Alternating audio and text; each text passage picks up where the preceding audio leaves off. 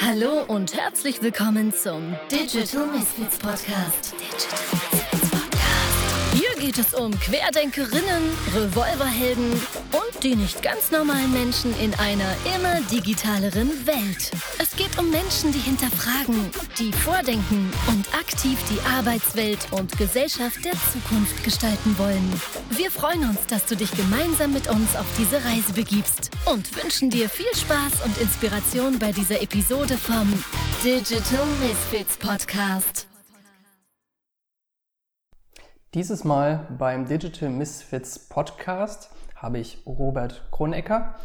Robert ist Gründer von der Firma Hafervoll. Wir kennen uns jetzt seit 2013, das haben wir gerade im Vorgespräch äh, nochmal ein bisschen was versucht, Revue passieren zu lassen. Und ähm, ja, unsere Wege haben sich auch damals durch Zufall eigentlich äh, in Köln, ja, Köln ist ja das äh, Dorf und gerade im Startup-Bereich war Köln damals wirklich ein kleines Dorf. Ähm, ja, 2013 haben sich in Köln unsere Wege gekreuzt. Äh, seitdem sind wir ein bisschen was ja lose miteinander ähm, ja, connected. Ähm, ich habe Robert vor ja, ein paar Wochen nochmal angefragt, ob er nicht Bock hätte, bei uns im Podcast mitzumachen. Und dann sagte Robert, ja, aber warum denn? Was haben wir denn mit, was haben wir denn mit digital zu tun? Äh, wir produzieren doch Müsli-Riegel, Flapjacks mit, mit Hafervoll und das ist ja jetzt nicht unbedingt digitales Geschäft. Aber bei unserem Podcast und generell bei Digital Misfits geht es ja nicht um Digitalisierung als solches, sondern wir leben in einer immer digitaleren Welt und dementsprechend ähm, hat das natürlich Auswirkungen auf all unsere Leben und auch auf unsere Geschäfte und auf unsere Unternehmen. Und deswegen habe ich äh, mir gedacht, okay, Robert ist eigentlich trotzdem ein sehr spannender Gast und ich glaube, wir werden jetzt in den nächsten, ja, in der nächsten vielleicht Stunde ähm, mal so ein bisschen was äh, herausfinden, warum ich Robert so spannend finde. Aber Robert, bevor ich jetzt hier weiter erzähle, stell dich doch einfach selber mal vor. Ja, ja, Servus, moin, hallo. Ähm, ja, vielen Dank, dass ich auf jeden Fall äh, dabei sein darf. Ähm, ich bin der Rob, äh, Mitgründer von Hafervoll. Äh, wir haben 2013, wenn ich sage wir, dann meine ich ähm, Philipp Kahnes und meine Wenigkeit. Wir haben zusammen die Firma Hafervoll äh, gegründet und wir sind, ähm, ja, wir sind richtige Haferfans. Wir produzieren Flapjacks. Ähm, ja, und ich würde mich selber als ähm, ja, als Food-Nazi, glaube ich, definieren. Ähm, bin relativ äh, strikt, was Ernährung, ähm, ähm, ja, Disziplin und Sport angeht. Ist, glaube ich, nicht für jeden immer so ein Thema, aber ich komme halt eigentlich so aus dem Leistungssport. Das heißt, ähm, ich sag mal, Mindset steht auf jeden Fall. Und ja, ich bin gespannt. Ähm, hoffentlich erzähle ich nicht zu viel Scheiße und ähm, denke, das wird ein super geiles, ähm, spannendes Interview. Und ich muss natürlich auch an äh, vorderster Stelle nochmal eine Sache loswerden, das ist mir auch ganz wichtig. Ähm, ja, Dennis, du hast uns ja damals auch geholfen, da kommen wir, denke ich, mal später noch zu. Aber ich muss eigentlich vorweg sagen, also ähm, wir haben uns ja uns am Anfang ähm, kennengelernt, eben weil wir in einer Notsituation waren. Und zwar lief ja unser Crowdfunding extrem schlecht. Und wie das halt so ist, ne, du hast ja gesagt, Köln ist ein Dorf, man fragt halt rum, wer kennt wen und so weiter. Und dann haben wir ja gefragt, wir brauchen auf jeden Fall Tipps und da wurden wir an dich weiterverwiesen und dann kommen wir wahrscheinlich auch später zu. Von daher, das ist ein super, super ähm, spannender, ähm, ja, eigentlich Story, weil ich finde es immer ganz wichtig, man vergisst über die Zeit so ein bisschen, ehrlicherweise, ähm, wer hat einem in den Anfängen so geholfen. Ne? Mhm. Also es ist gar nicht so bewusst, sondern so unterbewusst, weil man so viele Kontakte hat, links, rechts, dass man manchmal auch, ähm, gerade in einem Startup, wenn man wächst, irgendwie, ähm, und ich war immer so, ich habe nur nach vorne geguckt, man vergisst so ein bisschen, wer war gerade so in den ersten zwei Jahren da und hat einen so geholfen und ich fand das so cool, auch wo du uns geschrieben hattest oder mir geschrieben hattest, so, ah ja, stimmt, der Dennis, äh, scheiße, ähm, ne, weil man manchmal denkt, klar hat man sich damals bedankt, aber irgendwie ähm, ist jeder kleine Baustein, gerade in den ersten Jahren, der, der trägt halt mit zum Erfolg bei. Und ähm, wenn man dann ein bisschen größer wird, und wir sind jetzt keine riesen Company, aber ähm, dann, dann sage ich ehrlicherweise, vergisst man das. Und von daher finde ich das irgendwie cool, dass man einfach wieder zusammensetzt und ich wiederum auch irgendwie, ja, natürlich ein bisschen was erzählen darf, aber auch nochmal mich bedanken darf. Das muss ich jetzt nochmal so vorweg äh, loswerden. Super, kommen wir gleich aber trotzdem nochmal zu. So, Du hast gerade gesagt, hoffentlich erzählst du nicht zu viel Blödsinn. Wir haben bei uns auf der Website haben wir ganz unten im Footer stehen, ähm, man findet bei unseren Events und auf unserer Website zwei bis sieben Prozent Bullshit. Also von mhm. daher macht das keinen, keinen großen Unterschied oder ist es nicht schlimm? Es können auch mal neun Prozent sein. Wir also bitte genau. nageln uns da nicht fest auf Genau, genau. Ähm, ja, aber du hast gerade gesagt, ihr produziert Flapjacks. Was sind Flapjacks? Mhm. Ähm, Flapjacks ist eigentlich eine Produktionsweise, eine Herstellungsweise und zwar kommen klassische Müsli-Riegel von der Maschine, also vollautomatischer Prozess, die werden quasi gepresst, vollautomatisch dann geschnitten und dann verpackt. Und bei uns ist es so, wir haben eine echte Backware. Das heißt, bei uns produzieren Menschen die Produkte ähm, auf einer Backblechtechnologie. Das heißt, der Müsli-Teig, der natürliche Müsli-Teig wird gemischt und dann wirklich wie bei Oma kann man sich das vorstellen, auf Backbleche ausgerollt und dann im Ofen ausgebacken. Und diese ähm, Herstellungsform oder auch diese Begrifflichkeit kommt eigentlich aus England, ist da seit über 500 Jahren eigentlich ein Begriff. Ursprünglich mal waren das Haferbrote, also immer mit Hafer. Ein Flapjack hat immer was mit Haferflocken ähm, zu tun. Und da hat sich der Begriff eigentlich bis in die heutige Zeit ähm, erhalten. Und wir haben uns halt eigentlich gedacht, so, hey, cooles Hipster, fancy Startup braucht irgendwie einen geilen Begriff. Ähm, ähnlich wie Smoothie damals bei, ich sag mal so, Frucht Mark, äh, Fruchtpülpe, äh, Säften ähm, neu war, ist Flapjack eigentlich im Riegelbereich neu. Und wir haben ja gesagt, wir werden so der Category Captain äh, im Handel mit dem Thema Flapjack. Wir machen das Thema groß. Das war so die Idee. Also ich weiß jetzt nicht, ob ich das subjektiv wahrnehme, aber ich habe das Gefühl, dass ähm, seitdem ich euch kenne und gerade so in den letzten drei Jahren, würde ich sagen, durchaus auch viel mehr Anbieter auf den Markt gekommen sind, die halt versuchen, genau dieses gleiche Thema zu spielen, beziehungsweise ähm, dann ihre, ihre Riegel auch Tatsache Flapjack nennen. Mhm. Ähm, cool. Wie kam es zu der Idee? Warum, warum nicht normale Haferriegel? Warum überhaupt äh, oder warum überhaupt Müsli-Riegel? Ich meine, das ist ja auch ein, ja, ein Business, was jetzt nicht sonderlich einfach ist. Mhm. Ähm, naja, wie, wie, wie kam es zu der Idee? Da muss man natürlich sagen, ähm, also der Philipp und ich, wir haben vorher auch schon zusammengearbeitet und das war, glaube ich, einer so der der Schlüsselmomente, ähm, warum wir das Ganze generell überhaupt hier gelauncht haben, weil wir halt uns sehr gut kannten. Wir wussten, Philipp kommt aus dem Vertrieb, ich aus dem Produktmanagement, Entwicklung und dann haben wir gesagt, Mensch, das sind doch so zwei Schlüsselfaktoren ja, unseres ähm, Erachtens nach für ein Food Startup. Ähm, dazu kommt natürlich ähm, unser ehemaliger Chef, ähm, wir haben uns da nicht mehr so gut verstanden. Ähm, es hat nicht mehr so viel Spaß gemacht und wie häufig die Ideen oder auch der Wunsch, was eigenes zu machen, der entsteht dann eigentlich aus der Unzufriedenheit heraus. Ähm, ich war damals als Personal Trainer auch schon selbstständig. Ähm, Philipp hatte eigentlich auch immer so den Wunsch, was Eigenes zu machen. Ne? Also im Hinterkopf, meistens ist es so, da, da sind ja schon Prozesse über Jahre ähm, entstanden. Und eigentlich ist das so die, der fruchtbare Nährboden für eine Selbstständigkeit, also eine, so eine Mischung aus Unzufriedenheit. Natürlich haben wir uns auch immer chronisch darüber aufgeregt, warum so viel Scheiß am Markt ist wir beide waren sehr häufig im Außendienst, also auf Außenterminen unterwegs und da bist du natürlich ganz häufig auch daran gebunden, was gibt es so im Außerhausverzehr, mhm. du kommst an der Tanke an und klar, manchmal gibt es da noch eine Banane zu kaufen oder irgendwelche Nussmischungen für irgendwie, weiß ich, 8 äh, Euro. Aber eigentlich so an Snacks, an Riegeln gab es da wirklich nichts, wo du einfach mal sagen kannst, Mensch, ich habe jetzt Hunger, ich habe wenig Zeit, ich fahre jetzt noch irgendwie drei, vier Stunden auf der Autobahn, ich habe keinen Bock auf Mc's oder Burger King.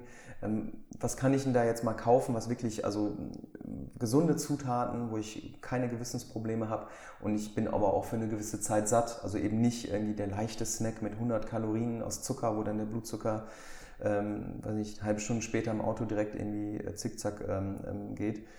Und äh, das war eigentlich so die Basis der Idee, warum wir gemerkt haben, das sind so die Probleme, die wir selber hatten. Ne? Eigentlich, äh, also eigentlich haben wir nur unsere eigenen Probleme lösen wollen. Also total egoistisch das Ganze mhm, hier. Total. Und dann so der zweite Teil deiner Frage, warum Flapjacks? Da waren wir am Anfang gar nicht so detailliert. Wir wussten, wir wollten was machen. Wir wussten, wir wollten das Thema Snacking irgendwie ähm, ja, revolutionieren. Ist jetzt nicht so, dass wir disruptiv sind, aber wir wollten da was Neues machen. Und Zufälligerweise haben wir halt in England natürlich diese, diese Thema, also es war reiner Zufall, würde ich fast sagen. Wir haben halt Flapjacks kennengelernt und haben uns dann irgendwie gedacht, Mensch, ähm, ist irgendwie geil. Also Haferflocken ist irgendwie in der Basis total traditionell, es ist ähm, sehr positiv behaftet, ist vielleicht nicht die Trendzutat. Ähm, wir haben damals auch nicht ähm, den, den Hafertrend, den es jetzt aktuell auch gibt. Also in den letzten Jahren sind viele Themen ähm, Haferdrinks und so weiter, also ganz, ganz viel mit Hafer gekommen. Es ist nicht so, dass wir den antizipiert haben, den Trend. Ähm, Wäre cool, äh, wenn wir da sagen, hey, das haben wir vorausgesehen, aber wir haben halt einfach nur ja, gedacht, Mensch, irgendwie finden wir das sexy. Das ist eigentlich traditionell, die werden gebacken im Ofen. Mensch, das kann man marketingtechnisch super verpacken. Ähm, man hat diese Funktionalität hinter, also einen, einen, echten Sattmacher als Riegel, also eben konträr. Ich finde das eigentlich so witzig, dass ähm, wir sind nicht Low Carb, wir sind äh, eben High Carb, wir sind nicht Low Fat. Ähm, wir sind jetzt auch nicht extrem high in Protein. Also alle diese Food-Trends in den mhm. letzten Jahren, genau da sind wir nicht. Aber was wir gemacht haben, ist halt gesund und natürlich. Das war die Basis und halt einen echten Sattmacher. Also manche essen das als Frühstücksersatz. Und das waren so für uns so die, die Schlüsselindikatoren, wo wir gesagt haben, Mensch, das finden wir geil. Ähm, wir haben eine Story zu erzählen, wir haben ein geiles Produkt, was auch eine Funktionalität hat, also ein, ein Mehrwert für den Kunden, eben nicht nur zu sagen, das ist jetzt die hundertste ähm, Hipster-Mate-Tee-Brause. Hoffentlich hat das keiner, der Mate-Tee produziert, das ist auch nicht negativ gemeint, aber ähm, also wirklich unique zu sein. Und das war so ein bisschen, ja, und dann der Rest kam dann, wie das so häufig ist, das eine zum anderen. Ne? Ja, leider sind wir äh, mit Digital Misfits sehr stark in der Mate-Tee-braunen Community vertreten. also wahrscheinlich bist du jetzt äh, die yeah. Hälfte der Podcast-Hörer auf den Fuß getreten. Nein. Aber die, die entfolgen dann euren Account. Ja, ganz, ganz toll, ich danke dir vielmals. Aber ja, äh, Müsli-Riegel, beziehungsweise Flapjacks in dem Fall, ähm, ist jetzt ja, oder generell Food Startups. Äh, man, man hört in den letzten Jahren immer mehr über Food Startups, die relativ erfolgreich sind und wahrscheinlich auch für ihre, für ihre ja, KPIs sehr erfolgreich sind. Aber es ist natürlich kein einfaches Feld. Also mhm. man spielt einerseits auf dem Feld Logistik, das haben wir auch gerade schon besprochen, kann Pain in the Ass sein.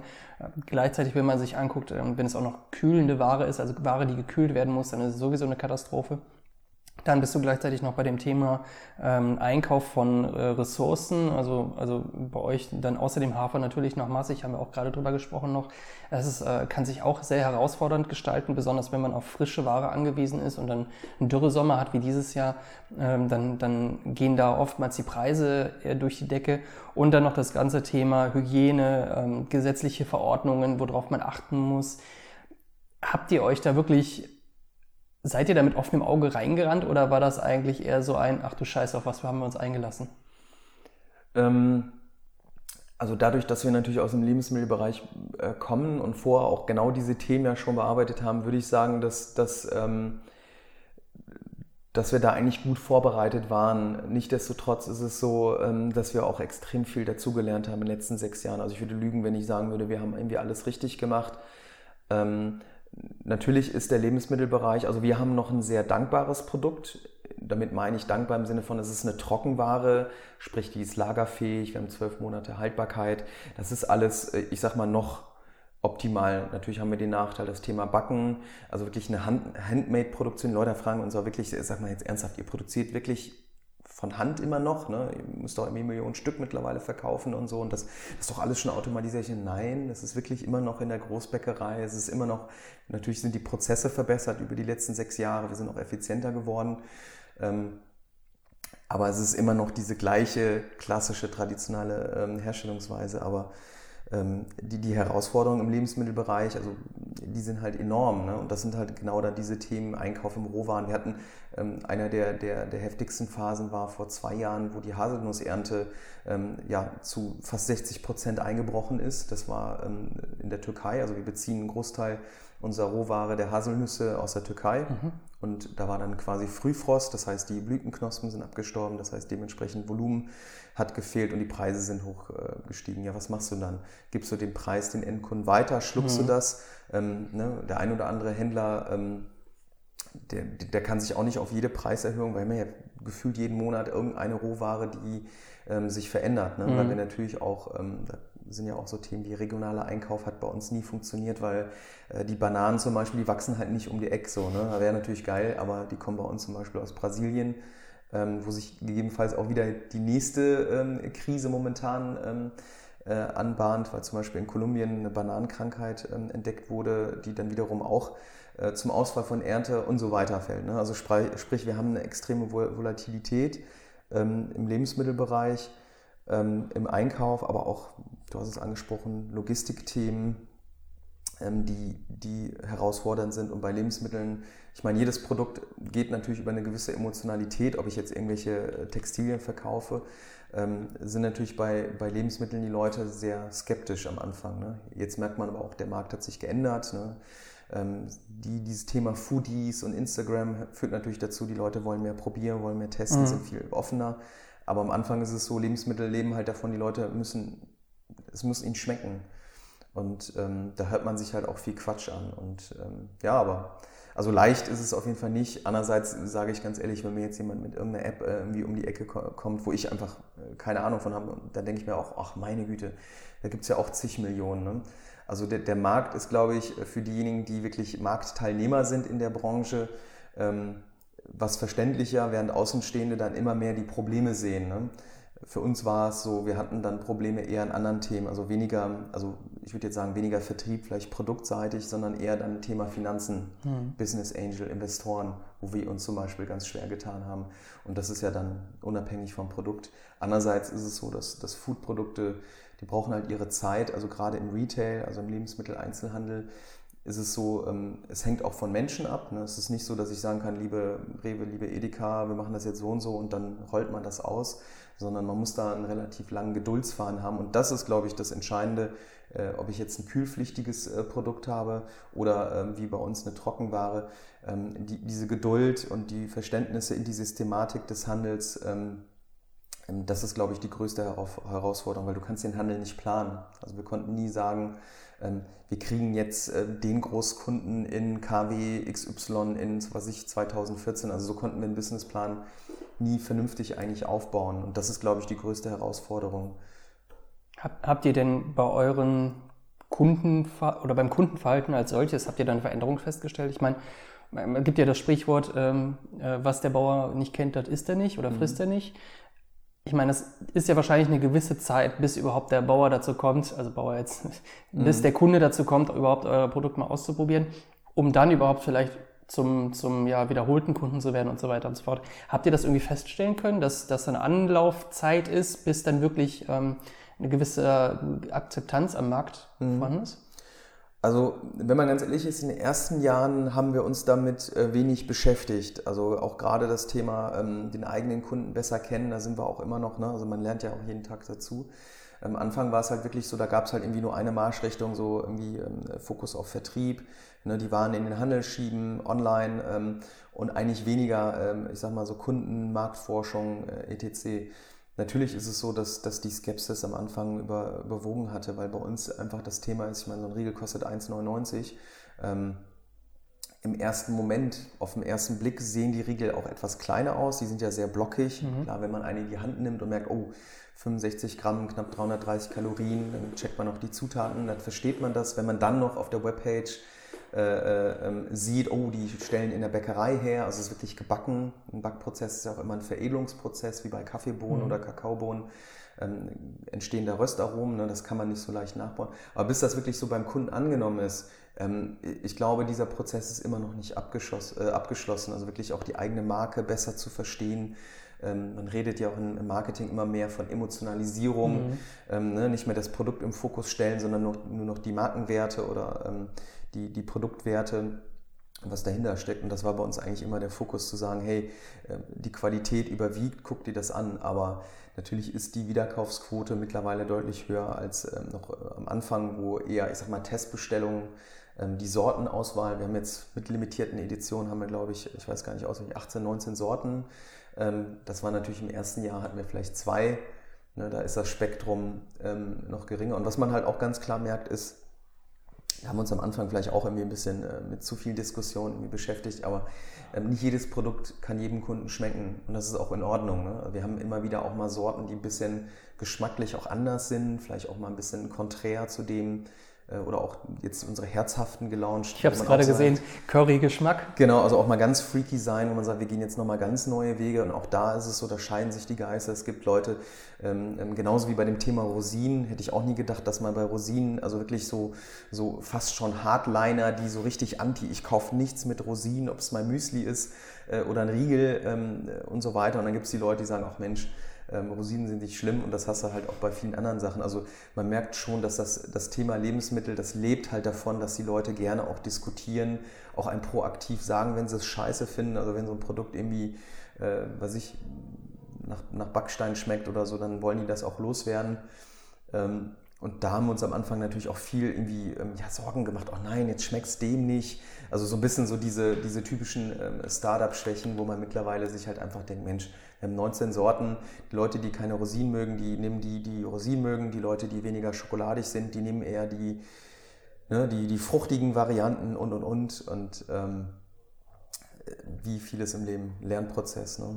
Ich kann mich noch daran erinnern, äh, ich glaube, am Anfang war es wirklich zwei Sorten, die ihr Ja, hattet, ja. ne? Also ich glaube, mit der Crowdfunding-Kampagne habt ihr quasi als Paket dann äh, äh, entweder eine Sorte oder halt eine Mischung von beiden Sorten in dem Paket angeboten als Dankeschön. Das war auch ehrlich gesagt ziemlich crappy. Also nur zwei Sorten an, am Lounge zu haben am Anfang, das war ähm, Ja, aber wo soll es herkommen? Ich meine, man muss ja einerseits halt die, die Zeit haben, um das Produkt zu entwickeln. Da haben wir ja gerade auch schon festgestellt, es dauert halt, du musst sehr viele Vorgaben äh, einhalten und gleichzeitig, äh, es kostet Geld. Ja? Wie, wie soll man es am Anfang finanzieren? Deswegen ja auch die Möglichkeit Crowdfunding.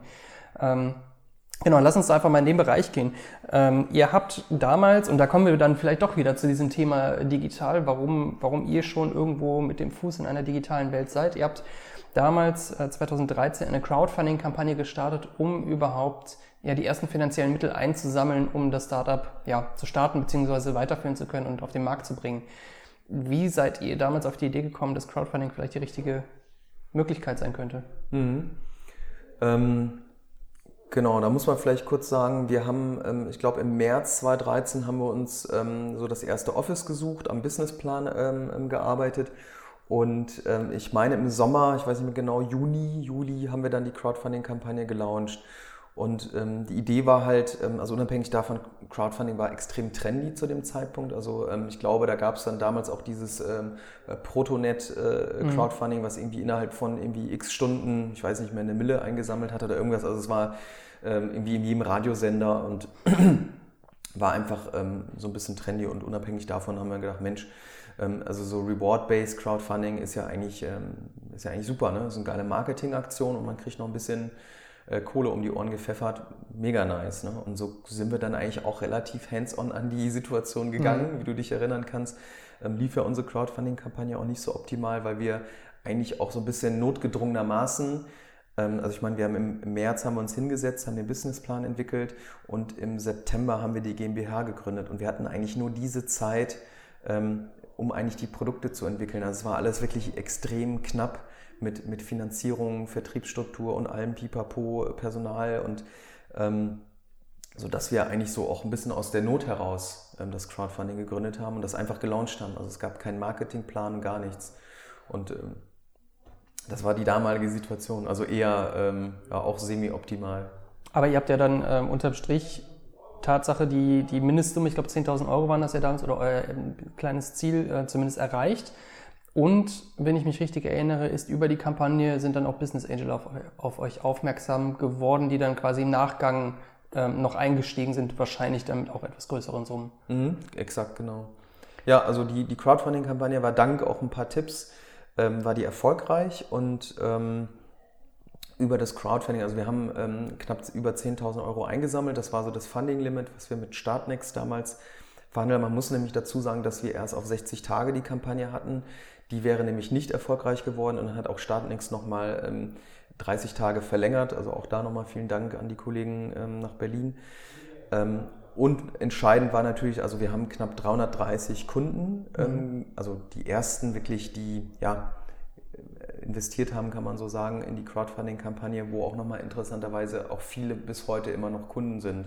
Also falls das einer hört, ihr seid natürlich äh, Kunden erster Stunde und es, ich fand das auch ziemlich geil. Auf einer Messe kam mal einer an, jetzt auch schon ein paar Jahre her, vor zwei Jahren oder so war ich auf einer Messe und dann kam einer an und sagte, hey, ich habe damals in deinem Crowdfunding äh, äh, investiert. Das fand ich halt auch mega geil. Ich dachte, Mensch, krass, du bist so eigentlich so Kunde erster Stunde. Ne? Nicht, dass die jetzt irgendwie mehr wert sind als andere, aber äh, natürlich war das schon für uns ähm, ein großes Ding und entscheidend natürlich auch für die GmbH-Gründung und natürlich auch für die Umsetzung, für den Wachstum war natürlich das Thema Business Angel, die dann quasi auf uns ähm, zugekommen sind über das Crowdfunding. Also so sind die aufmerksam geworden und wir haben da lange natürlich ähm, gepitcht und hin und her und wie das dann so ist und ähm, haben dann mit denen quasi die Firma oder die GmbH äh, gegründet und dann auch verschiedene ja, Finanzrunden mit denen gedreht.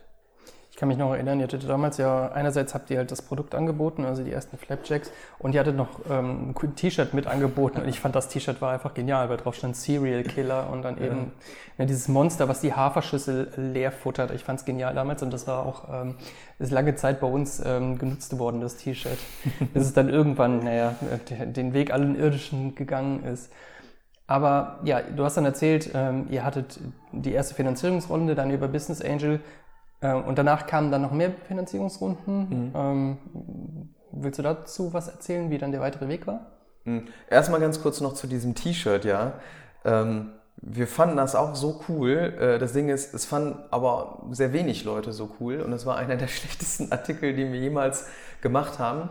Ähm, die haben wir, dieses T-Shirt haben wir, glaube ich, über Jahre mit uns rumgeschleppt. Ne? Also wir haben, ich, ich erinnere mich, äh, und ich meine, ganz ehrlich, ich trage auch manchmal irgendwelche T-Shirts zum Pennen oder so. Es hat uns mal irgendwie einer geschrieben, Mensch, das ist selbst zum Schlafengehen, zum Tragen zu hässlich. Also nur mal um so eine. eine äh, also genau dafür wurde es bei uns verwendet. Also, äh, ich glaube, wir haben es inzwischen nicht mehr, aber genau, aber ich, ich, fand's, ich fand diesen äh, den ich Gedankengang cool. Ich meine, irgendwie haben wir es irgendwie für witzig gehalten, so Serial Killer, ne? so wegen dem ganzen Getreide und hin und her.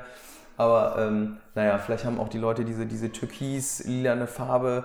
Also wir waren da, glaube ich, sehr freaky. Und ich, wie gesagt, ich erinnere mich, dass wir, wo wir die Logistik, die wir ja lange noch äh, selber gemacht haben, ähm, mit eigenem Lager geführt haben, dass wir immer wieder auch bei Inventur und so immer wieder diese scheiß T-Shirts neu zählen mussten und dann haben wir die von einem Logistikstandort zum nächsten einfach, also wirklich nur noch Kartons um, umgelagert. Das ist so ein bisschen wie zu Hause im eigenen Keller, wo man unten, du kennst das wahrscheinlich auch, da hat man so Kisten, da guckt man, wenn überhaupt, einmal im Jahr äh, rein oder dann, wenn man beim nächsten Mal umzieht. Das heißt, die liegen dann einfach äh, die nächsten drei Jahre wieder in irgendeinem Keller. Und so hat sich das mit diesen T-Shirts angefühlt.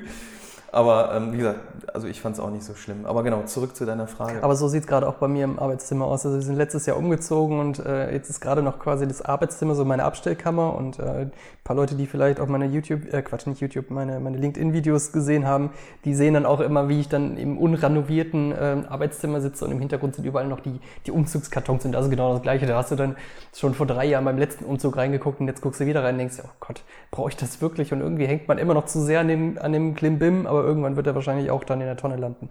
Ja, ja, voll, voll ganz richtig. Ich habe jetzt auch ähm, Anfang des Jahres wieder angefangen, ähm, so frühjahrsputzmäßig wirklich, also, also Scheiß, den du, wo du einfach weißt, den hast du jetzt schon für x Monate oder Jahre. Ne? Du hast das jetzt über die letzte Zeit nicht genutzt. Wirf den Kappes weg. Also wirklich zu sagen, das, was du nicht nutzt, weil alles, was irgendwo rumsteht, also ich meine, so Deko und so weiter ist ja nochmal was anderes, aber ähm, hast du irgendwie ein Surfbrett oder so, irgendwie acht Jahre lang nicht mehr surfen. So, ne? Also jetzt gehe ich auch nicht mehr surfen. Es sei denn, man fängt ja meistens erst, wenn man die Dinge an, äh, ähm, anfasst oder sieht, darüber nachzudenken, ach stimmt, ich könnte jetzt mal wieder surfen. Also ne, so total, jetzt mhm. auf einmal, ne? aber mhm. acht Jahre davor wolltest du nicht surfen gehen. Und ich habe dann auch entschieden, ey, weißt du was, ich muss diesen ganzen Ballast, ich muss das loswerden. Ähm, ist auch eine befreiende ähm, Situation. Aber, aber, wo machst du da den, oder wo ziehst du da den, den Strich, jetzt sind wir zwar vom Thema abgekommen, aber mhm. ähm, wann ist es für dich Ballast und wann ist es immer noch irgendwo eine, ein Erinnerungsstück, was du behältst? Ähm,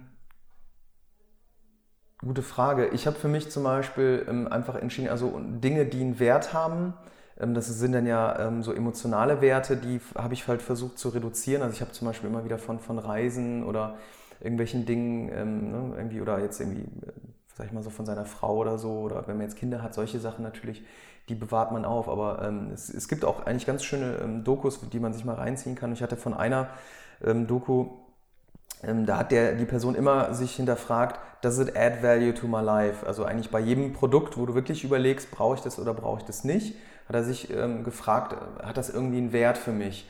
Und emotionaler Wert ist nochmal so ausgegliedert, weil das sind dann einfach Erinnerungen. Mhm. Ne, ich habe zum Beispiel auch noch eine Kiste mit CDs, die ich jetzt auch extrem wieder minimiert habe. Ähm, aber das sind so die alten CDs, noch so selbst gebrannt und allem mit so Songs, keine Ahnung, ob man die alle irgendwie auf Spotify äh, wiederfindet, wo man sich dann schwer von trennen kann. Ne? Aber ähm, bei allen anderen Dingen ist es einfach so, also auch Küchengeräte habe ich, ich koche halt sau viel, aber im Endeffekt ist es so, ich habe irgendwie irgendwann mal angefangen, so für jeden Scheiß mir irgendwie ein Küchengerät zu kaufen, weil es ja schneller geht. Also irgendwie zum Schälen. Also da habe ich irgendwelche Geräte, da, da kannst du die Gurke dann dran packen und dann hast du die innerhalb von 10 Sekunden irgendwie in lustige, was ich, Herzchenförmchen irgendwie geschreddert und keine Ahnung was. Ja, aber ich bin trotzdem so ein Typ, irgendwie beim, ich liebe halt Kochen, ich liebe auch irgendwie das Zubereiten und dann schäle ich das Zeug einfach mit dem Messer und eigentlich liegen diese ganzen Dinger nur rum. Und ähm, da habe ich jetzt entschieden, äh, also auch Dinge, die du jetzt in den letzten Monaten nicht benutzt hast, ähm, einfach konkret wegzuwerfen und halt sich dann hinterher zu fragen, hat das irgendwie, also does it add value to my life? Und wenn es das nicht tut, dann kann man es auch wegfeuern. Ne? Mhm. Außer wie gesagt, also emotionale Dinge ist immer schwer. Ne? Aber sich dran zu gewöhnen, sich von Dingen zu trennen, weil meistens ist es so, wenn die jetzt, ähm, also wenn irgendwie ein Unfall passieren würde oder der Karton kommt abhanden, also ist immer die Frage, wie schlimm wäre das, wenn das, das jetzt wirklich weg ja, ist. Ja. Aber oft ist es, glaube ich, auch einfach dieses über den eigenen Schatten springen und äh, ja, willen oder wissentlich ähm, es dann einfach ähm, vielleicht auch diesen kurzen Schmerz hinzunehmen und weg ist es, aber dafür belastet es dir nicht, nicht mehr und beim nächsten Umzug muss es keiner schleppen. Ja, aber das ist andererseits ist wiederum so, ich hatte ein super spannendes Thema. Gestern hatte ich zufällig in einer alten ähm, ähm, Festplatte, externen Festplatte so rumgestöbert, weil ich irgendwas äh, gesucht hatte. Und dann bin ich dann auf einen Ordner mit meiner alten Musik zum Beispiel äh, mhm. gestoßen, weil ich mache ja jetzt äh, aktiv auch schon länger nicht mehr, auch durch die Selbstständigkeit, aber ähm, mache ich quasi aktiv selber keine Musik mehr, weil die Zeit auch gefehlt hatte. Und ähm, dann bin ich zum Beispiel in so einem alten Ordner rumgesurft und habe mir dann irgendwie von 2011 so alte äh, Rap-Songs äh, äh, mir angehört. Und dann dachte ich auch wiederum, boah, ist geil, dass ich da diese, diese Dinger noch habe, ne? weil das, auch das ist so ein Thema, ähm, wo man dann irgendwie, glaube ich, viele Sachen heutzutage digitalisieren möchte. Mhm. Ähm, ne? Auch irgendwie Fotos, Bilder und so Sachen. Ähm, die verschwinden dann auf so einer Festplatte und das ist dann manchmal aber auch in Ordnung, dass du sagst, mhm. gut, die sind da drauf, ne? vielleicht hast du noch so ein, so ein Backup oder so. Ähm, aber so wirklich sich das Ziel zu setzen, das war mein Ziel, dass alles, was du besitzt, passt in so zwei Reisetaschen. Jetzt mal so, das werde ich mhm. wahrscheinlich nicht schaffen, aber ähm, Zumindest alles, was irgendwo einen gewissen emotionalen Wert hat oder genau. einen richtigen also Wert. So also nicht irgendwie der, der, der Kleiderschrank, äh, Eben, wo das, der kann ruhig ist. abbrennen. Also ich finde so Textilien sind so, da, da habe ich nie äh, einen emotionalen Wert, außer ähm, ich habe so ein, zwei, also ich habe so, so, so ein paar Jordans, die habe ich jetzt seit 16 Jahren und die sehen noch fast wie neu aus und da bin ich ziemlich stolz drauf. So, ne? Aber das ist so der einzige Schuh. Ansonsten, das ist alles äh, ein Stück Stöffchen. Klar, da steckt viel Arbeit drin, also wenn es jetzt um äh, Ressourcenschonung, Nachhaltigkeit geht. Aber ich finde es halt cool, ähm, weil ich schon glaube, dass so ein Überbesitz und auch ein Überkonsum äh, uns Menschen ein bisschen krank macht. Das sehen wir auch ein bisschen. Mhm. Jetzt fangen natürlich sehr gesellschaftskritische Themen an, aber ähm, ich meine, es gibt immer mehr so, so Burnout und hast nicht gesehen, diese ganzen psychischen äh, Erkrankungen. Äh, und ähm, wenn man natürlich überlegt, auch wie wir leben, und ich, ich lebe voll in diesem Thema drin, ich bin auf Instagram auch aktiv, natürlich ähm, hinterfragt man das auch immer wieder und wenn es mir keinen Spaß machen würde und ich damit ein Problem hätte, dann würde ich es nicht machen. Mhm. Ne? Aber ähm, man lebt schon sehr losgelöst von, von äh, einer gewissen Ursprünglichkeit, Natürlichkeit, wie wir Menschen eigentlich, ähm, glaube ich, auch nicht nur genetisch, sondern ne, Biorhythmus und alles weitere. Und wenn man sich natürlich in so einen, in so einen Konsumzwang auch reinbegibt, weil das muss man ja gar nicht. Also ich sage auch nicht, auch böse, böse Industrie, schaltet mal alle keine, keine Paid Ads und keine Ahnung was und so.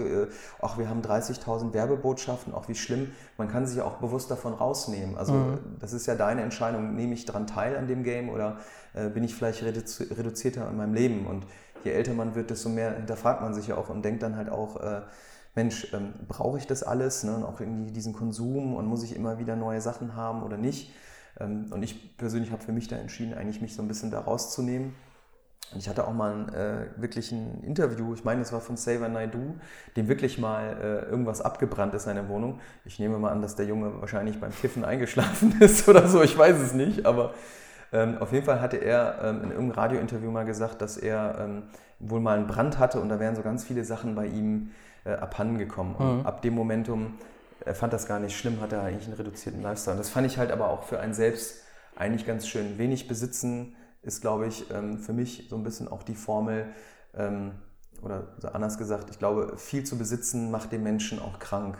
Ja. Das, das macht dich sehr protektiv. Ne? Also egal, was das für Besitztümer sind, ob es viele Klamotten sind oder, oder ähm, andere Dinge, bin ich der Meinung, dass es, glaube ich, für, für einen selbst ähm, nicht vorteilhaft ist. Ich merke das selber an mir. Wir haben ähm, letztes Jahr, vor letztes Jahr haben wir ein Haus gekauft. Und ähm, alleine diese Anschaffung oder einfach dieses Haus zu besitzen, ist für mich schon ähm, ja, Einschränkung und in gewissem Maße Druck. Ne? Man hat, wie du es gerade sagst, eigentlich diesen Protektionismus. Man muss irgendwie auch genug Geld reinkommen, dass es abbezahlt wird. Ähm, man hat halt diese Verpflichtung, man muss gucken, dass es in Ordnung bleibt, weil sonst verfällt es im Wert. Du musst regelmäßig was in dem Haus machen und so weiter. Und äh, irgendwie jetzt ist auch noch viel mehr Platz da, wo man irgendwelchen Klimbim ansammeln kann, der einen eigentlich überhaupt nur noch belastet, weil man, man immer darüber stolpert. Das, was man eigentlich sucht, findet man nicht, weil er, weil er vergraben ist unter, unter irgendeinem Blödsinn. Ähm, also ich merke das selber für mich auch, dass ich äh, dazu tendiere, eigentlich am liebsten äh, Fenster auf, alles raus äh, und wirklich dann irgendwie im kahlen Raum sitzen würde. Ähm, ich glaube, wenn ich für mich alleine leben würde, wäre ich auch in einer, weiß nicht, ein, zwei Zimmerwohnung komplett steril und äh, außer meinem Notebook brauche ich eigentlich nichts oder so. Ähm, also ja, ich, ich merke das selber auch an mir, wie mich das belastet. Ähm, gleichzeitig kann ich auch verstehen, wie das dieses Thema Burnout und so weiter ähm, bestärken kann. Also wenn wir jetzt wieder das Thema Leistungsgesellschaft, wir müssen auch in der Arbeit Leistung bringen, um das, was wir uns angesammelt haben und so weiter, bezahlen zu können, um es, um es horten zu können. Ähm, gleichzeitig äh, müssen wir uns dafür buckeln. Wir müssen das tun, was, was äh, vielleicht die Firma von uns will, weil wir eben diese Verantwortung mit uns mitschleppen, die halt einfach irgendwelcher Klimbim ist. Also ähm, kann ich gut verstehen. Äh, was das Thema Burnout angeht, hatte ich letztens auch eine These ähm, entwickelt, dass, ähm, dass es häufig in den Unternehmen selber ähm, die vielleicht die Führungskräfte oder Unternehmen selber sind, die ähm, bei, bei, den, bei den Mitarbeitern da solche Erkrankungen häufig auslösen. Also es, mhm. war, es war ursprünglich ein Artikel im, im Manager-Magazin, den ich gelesen habe. Mhm. Da hieß es dann, dass Führungskräfte in der Verantwortung sind, Anzeichen für Burnout zu erkennen bei ihren Mitarbeitern, denen entgegenzuwirken, mit den Mitarbeitern zu reden und dann eventuell Maßnahmen zu ergreifen. Äh, meine These ist aber, dass häufig diese Führungskräfte selber dafür verantwortlich sind, dass Mitarbeiter überhaupt so etwas wie ein Burnout entwickeln, weil sie vielleicht ähm, überhaupt nicht richtig managen können, weil sie ihre Mitarbeiter etwas abverlangen, was, was ähm, für den Mitarbeiter vielleicht gar nicht so einfach ist, weil sie äh, kurzfristige Ziele verfolgen, weil sie das Individuum des Mitarbeiters einfach nicht wertschätzen und so weiter und so fort. Ähm, und das habe ich halt bei LinkedIn gepostet und da gab es eine riesige Kontroverse. Ähm, aber jetzt nochmal zurück zu diesem Thema. Ich glaube auch, dass dieses ganze Konstrukt von Besitz und so weiter da natürlich nochmal riesig reinspielt. Mhm. Also durchaus noch ein Thema, was ähm, ich mir auch nochmal durch den Kopf gehen lassen muss. Ich, ich finde das super spannend, ähm, ähm, das Thema, was du gerade gesagt hast, auch mit dem, mit dem Thema Burnout, ne? weil ähm, wenn man sich ernsthaft hinterfragt, jetzt hast du ja natürlich die These auch, also es wird sicherlich auch, glaube ich, von Führungskräften äh, ausgelöst. Ne? Also es hängt ja auch immer ein bisschen, ähm, ähm, oder kommt drauf an, was hast du so für ein, für ein Setup so im Unternehmen? Ne? Also es ist irgendwie Großkonzern, ist der mhm. Chef so wirklich so ein, so ein drakonischer, äh, ähm, ähm, ne? also ähm, Chef, der wirklich da irgendwie alles durchgesetzt und auch einfach dieser Leistungsdruck. Ähm, und ich habe vielleicht auch die These, weil ähm, ich ganz ehrlich sage, also mein Mitgründer Philipp und ich, wir sind natürlich nicht die besten Chefs, wir machen natürlich auch viele Fehler, wir sind halt auch Menschen und das ist auch hier intern, ähm, ich sag mal, in so einer offenen äh, Kommunikationskultur auch so, also wir haben das, glaube ich, dutzende Male erzählt, dass wir auch unseren Mitarbeitern gesagt haben, so ein bisschen so im Sinne von, so haben wir es jetzt nicht gesagt, aber helf uns, dir zu helfen, mhm. im Sinne von alles ob es Unternehmertum ist, ähm, also ne, dein, dein, dein Business, ähm, aber auch deine privaten Sachen, die hängen halt irgendwie in einer gewissen Form von der Kommunikation ab. Ähm, ich für meinen Teil zum Beispiel habe auch gemerkt, wenn ich so auf meine Krankheitsgeschichte zurückgehe, dass ich da lange, lange Zeit gar nicht drüber reden konnte. Ne? Also auch mit Dingen offen äh, ja, umgehen und auch seinen Ängsten sich stellen mhm. und so. Ich meine, da gehen wir jetzt sehr weit in die Thematik. Aber das steht ja für jeden selbst ähm, Tag für Tag eigentlich auf dem Programm. Ne? Ich meine, wir haben jetzt hier im Office, ähm, also wirklich in der Zentrale, ich glaube, elf Mann sind wir hier, ohne die Außendienstler, aber auch um die müssen wir uns kümmern. Und für den Philipp und mich ähm, ab einem gewissen Momentum, ne, und es gibt Firmen äh, hier in Köln, zum Beispiel nehmen wir mal irgendwie Ergoberg, Front of Bags, die ja irgendwie extrem gewachsen sind, die haben hunderte von Mitarbeitern, ne, wo ja dann irgendwann der Kontakt zum Einzelnen logischerweise immer irgendwann weniger wird mhm. und auch die Möglichkeit, klar, dann gibt es dann HR äh, und so weiter, die kümmern sich drum, aber selbst die haben ja eine, eine Vielzahl an Personen, um die sie sich kümmern müssen, wo ich dann auch irgendwann ehrlicherweise sage, jetzt mal ernsthaft, schafft es denn selbst so ein HR-Typ, sich so oder die anderen Führungskräfte, ne, die Abteilungsleiter etc., sich so mit den einzelnen Personen auseinandersetzen, weil teilweise bin ich der Meinung, ähm, das ist vielleicht ein bisschen von deiner These weg, ähm, unabhängig davon, dass ich die unterstütze in der Basis, aber ich glaube auch, dass ähm, wir in, einer Zeit leben, wo viel Work-Life-Balance, Gleitzeit, äh, Open Office, Home Office, keine Ahnung was, ähm, ne, diese Themen, die kursieren gefühlt überall in allen Foren, Gründerszene, Management, Business-Bereiche, ähm, Magazine und so weiter.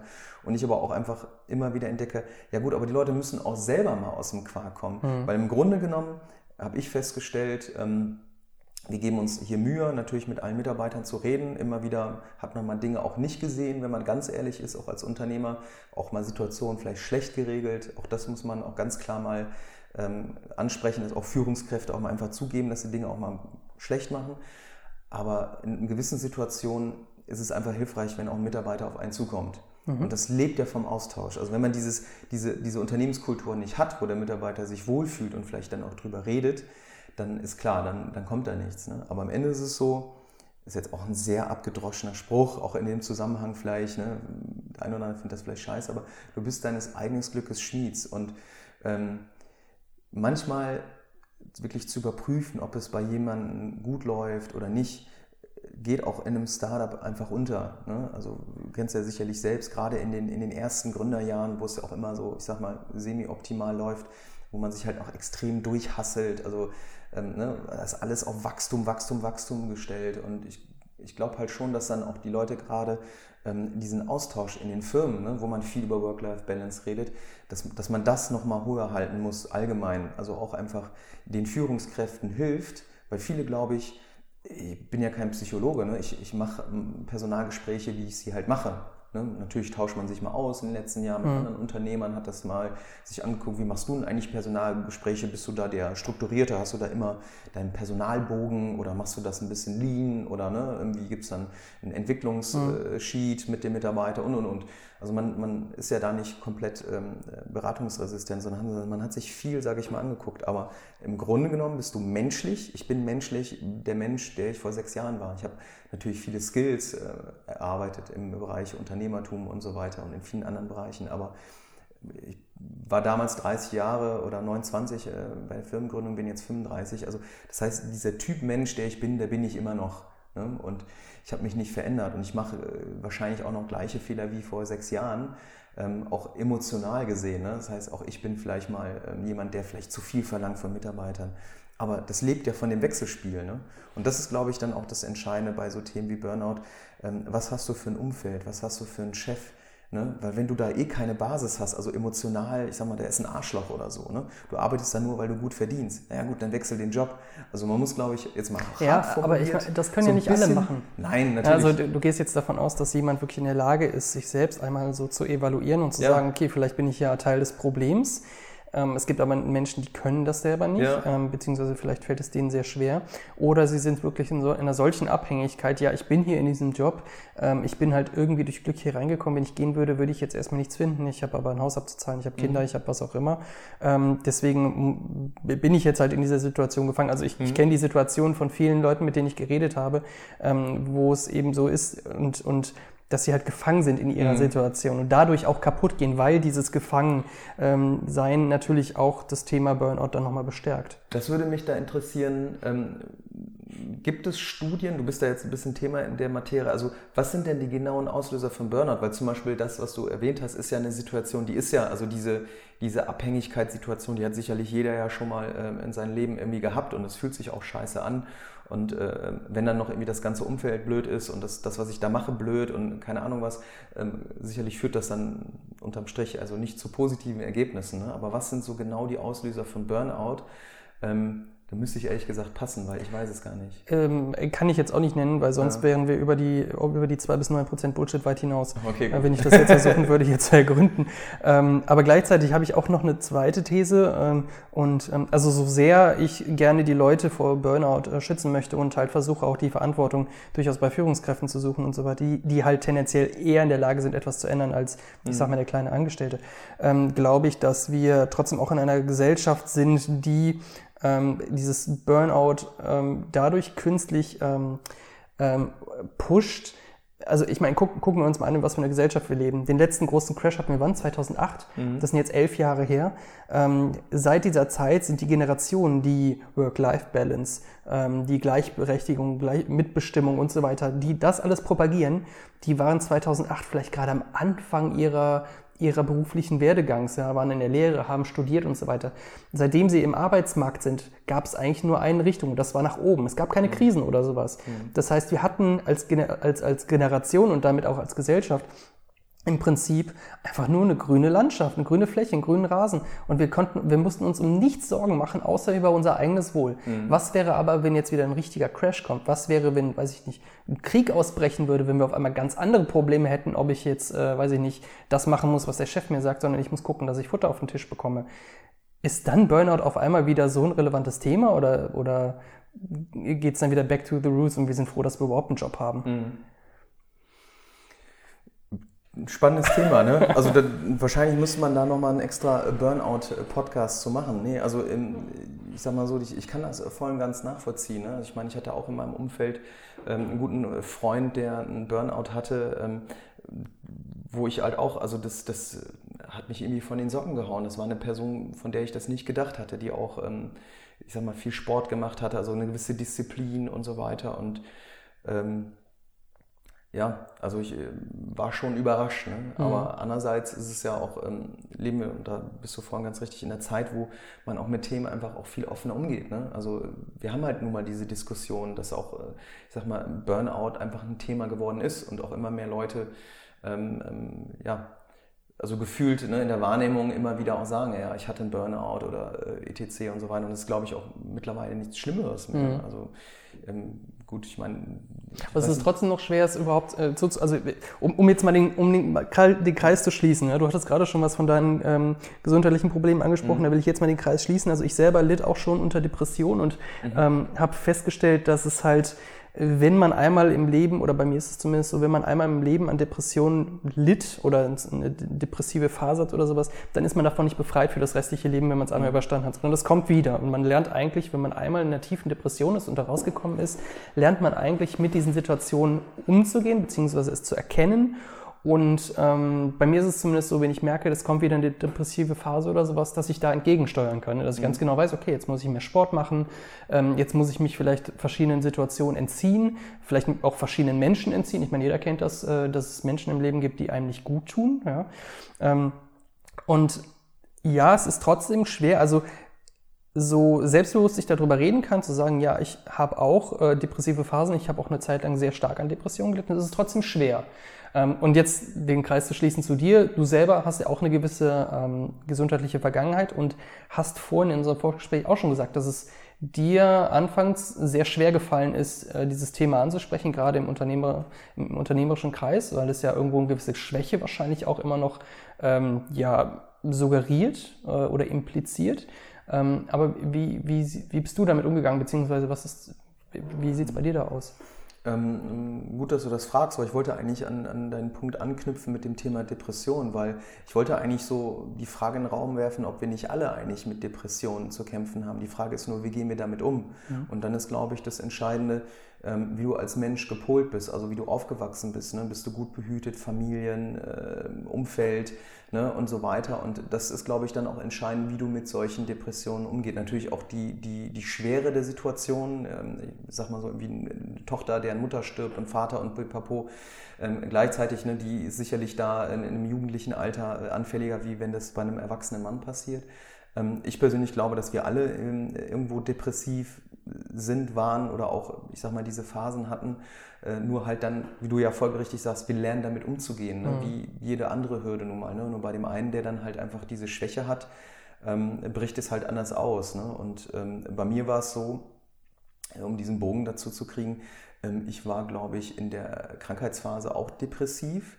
Ähm, weil man muss sich das mal vorstellen, ich meine, äh, du bist 19 Jahre alt, bist gesund und munter, ähm, und kriegst dann, ähm, ich sage jetzt mal, die Kurzversion vom Arzt, die Diagnose, sie haben Krebs. Das war für mich ein Todesurteil im ersten Moment, weil man das ja gar nicht greifen kann. Mhm. Ne, das heißt, als 19-Jähriger, man kennt Krebs, man hat davon gehört, man hat da diese glatzköpfigen Leute, äh, äh, ähm, die dann in den meisten Fällen sterben, so im Kopf, sage ich mal, hart formuliert. Und ähm, ist auch alles okay. Das hat sich bei mir auch so nicht manifestiert, dass ich dann direkt angefangen habe, rumzuheulen oder so.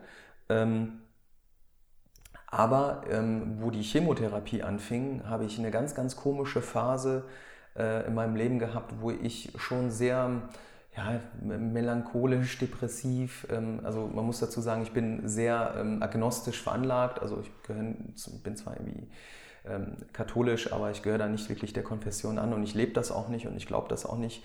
Und ähm, habe aber angefangen in der ähm, Chemotherapie ähm, ganz abstrus äh, Bibelverse in ein Büchlein zu schreiben und äh, ganz komische Gedichte. Also ich habe dieses Buch auch noch aufbewahrt. Ich traue mich da eigentlich gar nicht reinzugucken, weil wenn ich da reingucke, denke ich mir nur so, what the fuck? Und ähm, in dieser Phase war es wirklich so, klar, das ist so ein bisschen geschuldet, ähm, man ja, greift jeden Strohhalm, den man finden kann. Ähm, Aber ich hatte halt schon eine sehr harte Phase ähm, am Anfang der Chemotherapie, das Ganze so ein bisschen für mich einzuschätzen. Es gab dann ein Klickmomentum, ich weiß auch nicht genau, was der Auslöser war. Ähm, gut, ich hatte natürlich sportlich gesehen einen relativ starken Mindset, was Thema, ähm, also Härte sich selbst gegenüber. Und ich habe dann eigentlich nach so ein paar Wochen dieser, dieser leicht depressiven Phase, möchte ich mal meinen, ähm, umgeswitcht und dann kam so dieser, dieser äh, Killer-Instinkt wieder zurück, dieses so, I'm gonna fucking live, so I'm gonna kill this cancer. Ähm, so habe ich mir das auch vorgestellt. Und ne, also ich habe auch quasi den, den, den, Krebs so als Tumor wie so ein mhm. Slimer von den Ninja Turtles und immer so mit so einer fetten MG habe ich so, so wirklich so draufgeballert und dann mir immer vorgestellt, wie der, also total bescheuert. Aber für mich war dann relativ klar, ähm, Leben oder Sterben. Es gab halt nur eine Möglichkeit, entweder Holze rum und äh, nippelst vielleicht ab oder du ja, erklärst dem, dem Krebs den Krieg und dann habe ich halt Letzteres gemacht. Und ähm, würdest, würdest du sagen, dass ähm, eine solche Einstellung sehr viel, also dass die hilft dabei gesund zu werden?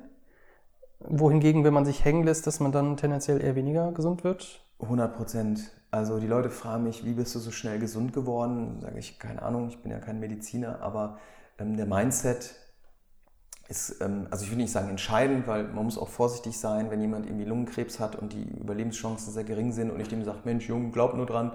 Ähm, kritisch. Ich hatte einen sehr gut zu behandelnden Krebs, muss ich sagen. Der war zwar auch im Endstadium, also sehr weit vorgeschritten, mhm. im, im, Knochenmark und so, auch nicht schön, aber eigentlich die, die Grundform des Krebs, also Lymphdrüsenkrebs, ist eigentlich sehr gut zu, zu behandeln.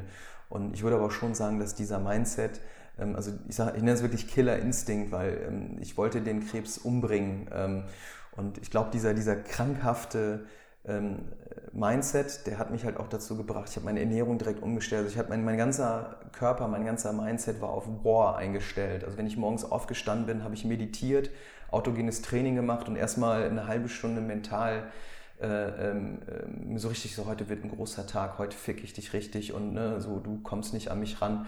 Und ähm, dieser Mindset in Verbindung vielleicht auch mit der Ernährung und natürlich den toxischen Mitteln hat sicherlich dazu geführt, dass ich sehr schnell gesund geworden bin.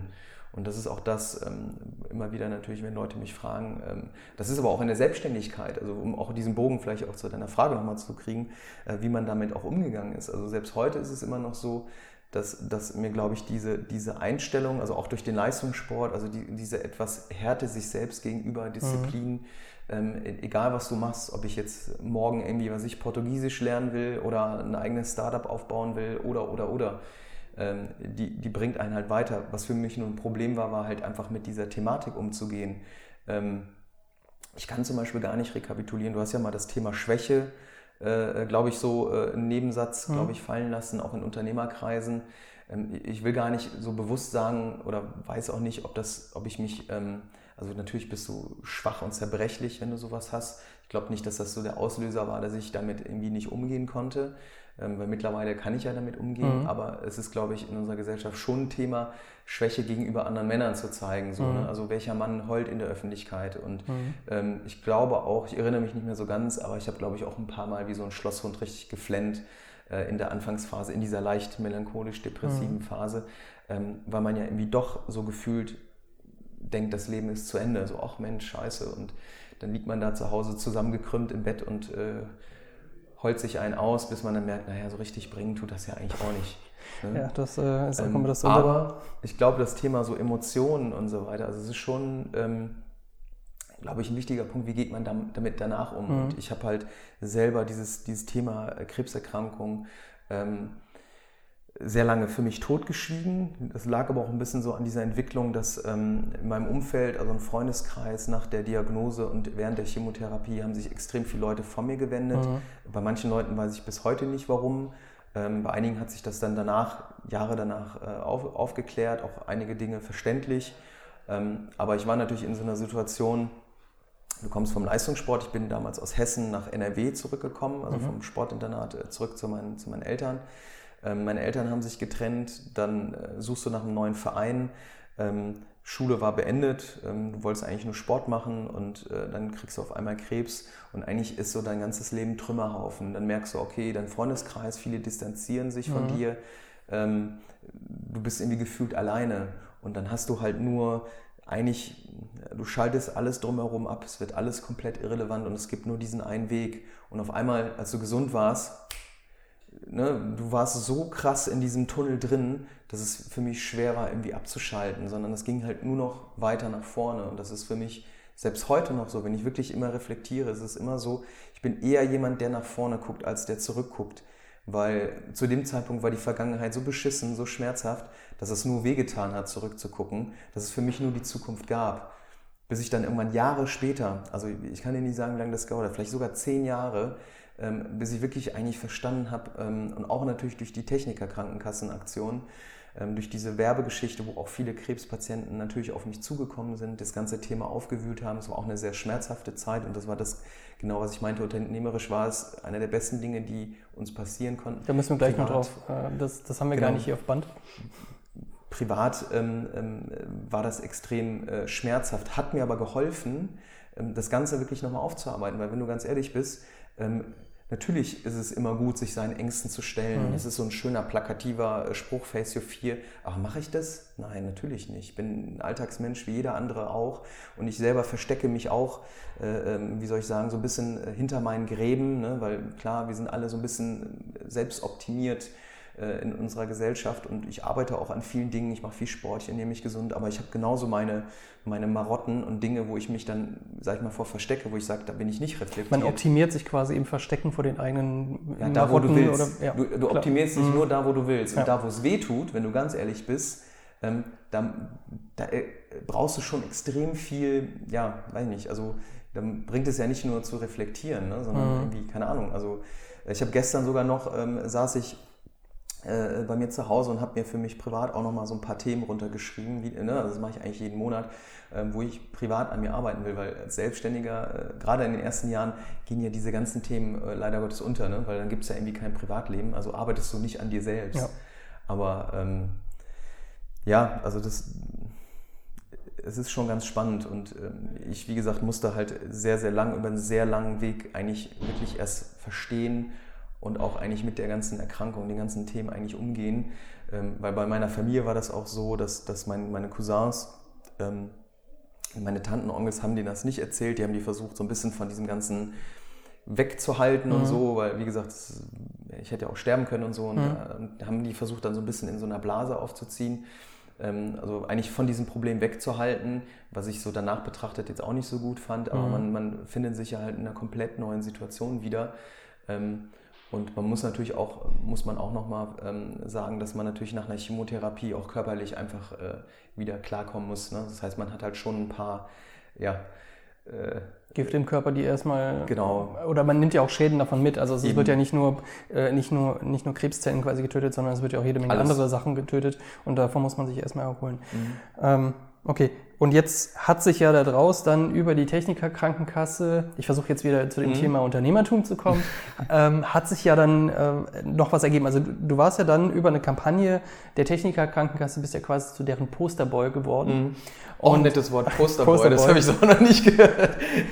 Ja, du, du, hängst bei mir zu Hause im Arbeitszimmer, hängt das Poster von dir, du im Roggenfeld, obwohl du eigentlich Hafer verkaufst. Aber nackt, ne? nackt natürlich, natürlich. Nackt im Haferfeld. Ne? Ja, genau, genau. Das wäre genau. eigentlich eine gute äh, äh Kampagne für 2020. Ja, für Hafervoll oder für, für Technikerkrankenkasse? Ähm, für beide. Ich pitch das, glaube ich. Ich glaube, ich nenne die Ehrenmann ähm, als, als Kampagnenheader und dann ähm, ähm, könnte ich mir das gut vorstellen. Der Gründer von Hafervoll legt sich nackt ins Feld, ähm, weil ähm, so wie die Natur uns geschaffen hat, präsentiere ich mich und das spricht ja auch für unsere Produkte. Aber Ehrenmann, Ehren, dann auch wirklich die Hafer-Ehren, oder was? Ja, die Hafer-Ehren. Und ja. ich trage dann aber auch eigentlich, ähm, ähm, so, so, wie Adam äh, und Eva quasi, auch nur so, so ein Ehren-Cape um die hervorragend, Hüfte. Hervorragend. Das kannst du dann auch. Das äh, kommt direkt daneben neben das andere Poster, genau.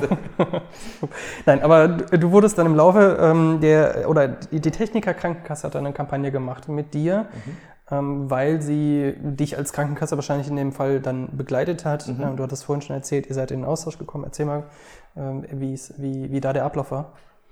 Jetzt nur bezogen auf die Kampagne, oder? Ähm, ja, wie, wie, war die Vorgeschichte ganz kurz quasi mhm. und äh, wie es dann zu der Kampagne kam? Mhm. Genau, die, die, Vorgeschichte war ähm, eben durch, die, ähm, durch diesen Pulsus Award, der von der Techniker Krankenkasse Axel Springer, also Bild am Sonntag, verliehen wird, wo ein Freund mich quasi dann vorgeschlagen hatte zu diesem, äh, mit der Kategorie Kämpfer des Jahres, wo die TK einfach nur für geworben hat, wir suchen irgendwie Personen, ähm, ähm, Eltern, Mütter, ähm, was ich, Trainer, irgendwas, die einfach für, ihr, für ihre außerordentliche kämpferische Leistung ähm, ja, gerühmt werden wollen. Mhm. Und da hat ein Freund mich dann vorgeschlagen. Ähm, da wurde ich dann auch, ähm, ja, haben wir diesen Preis gewonnen, interessanterweise. Und ähm, die Geschichte war eigentlich, dass ich natürlich mit, mit meiner Musik, also ich habe quasi äh, während der Chemotherapie äh, angefangen, ähm, Musiktexte zu schreiben, mhm. die ich mhm. dann später auch ähm, also wirklich auch aufgenommen habe und auch auf Live-Jams ähm, über Jahre auch performt habe. Und das war für mich ein, ein, Teil meiner, meines Heilungsprozesses, weil ich mich in den Texten halt, also da ging es auch viel um Angst, um Zweifel, ähm, also teilweise auch am Anfang sehr deep, ähm, mittlerweile, also oder am Ende der Musikgeschichte hat sich das alles sehr positiv. Also ich mhm. habe weder den, den klassischen Hip-Hop-Rap, äh, den man so im Battle-Bereich oder ich dies dich und äh, bla bla bla, sondern auch alles sehr positiv, mhm. also immer sehr energiegeladen. Das war so für mich so die Ausrichtung. Und die TK fand das als Thema einfach geil und hat gesagt, hey, super, wir laden dich ein. War auch eine geile Aktion.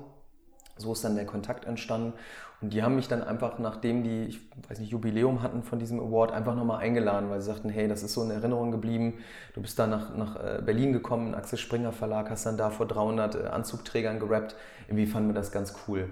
Dann haben die mich nochmal eingeladen und da ist auch erstmal nichts passiert danach. Es war einfach nur ein nettes Event. Ähm, und wie gesagt, danach kamen sie dann einfach mit dieser Idee, wir wollen halt den Leuten zeigen, ähm, dass man quasi aus einer Notsituation, also auch einfach Personen aus dem Alltag nehmen, die einfach mit ihrer Story ähm, ja, ich sag mal, das Leben wiedergeben, weil wir alle, mhm. jetzt reden wir natürlich viel über mich hier in dem Podcast, äh, über meine Krebsgeschichte und all so weiter, aber wir alle haben irgendwie äh, schon ordentlich Scheiße gefressen, der eine mehr, der andere weniger oder auf eine andere Art und Weise. Und darum ging es jetzt hart äh, formuliert, einfach mal der TK, einfach mal mit, ähm, ja, Alltagssituationen beziehungsweise Menschen, die sich halt irgendwo durchgekämpft haben, ähm, den Menschen zu zeigen, dass man es auch schaffen kann. Mhm. Also eigentlich, und das hat mich halt begeistert. Also ich fand das halt irgendwie, ich fand das eine total schöne Aktion, unabhängig davon, dass ich natürlich auch gedacht habe, Mensch, ist auch geile Werbung für Hafervoll. Also ich habe ja privat auch immer ein Interesse daran, ähm, Leuten, sage ich mal, zu helfen, die, die ähm, zum Beispiel an Krebs erkrankt sind oder irgendwas, wenn ich das kann. Ich bin halt natürlich kein Mediziner, das soll jetzt hier auch kein Aufruf sein, aber bis heute ist es immer noch so, du musst dir vorstellen, die Techniker-Krankenkassenaktion lief 2014, 2015 und bis heute ist es immer noch so, dass Leute mich auch deswegen kontaktieren, weil es gibt ja immer wieder auch Folgegeschichten, Podcasts, mhm. die natürlich auch immer wieder diese Aktionen ähm, aufgreifen, worüber ich mich ja auch freue. Und dann kommen immer wieder neue Leute, die dann ähm, aufgrund dessen mich, mich kontaktieren. Ich habe auch überlegt, irgendwie mal ein Buch zu schreiben, weil das, das vielleicht auch traurige damals bei mir in meiner Therapie war halt, ich habe die Ärzte gefragt, Leute, was kann ich denn hier machen? Weil du sitzt da ähm, Tag für Tag, ich glaube fünf Tage die Woche, ähm, es gibt unterschiedliche Chemotherapien, je nachdem, wie der Krebs ist und wie der Arzt das quasi mit dir einstellt. Aber du sitzt da in dem Fall Tag für Tag und es laufen diese toxischen Mittel in dich rein und du kannst irgendwie gefühlt nichts machen.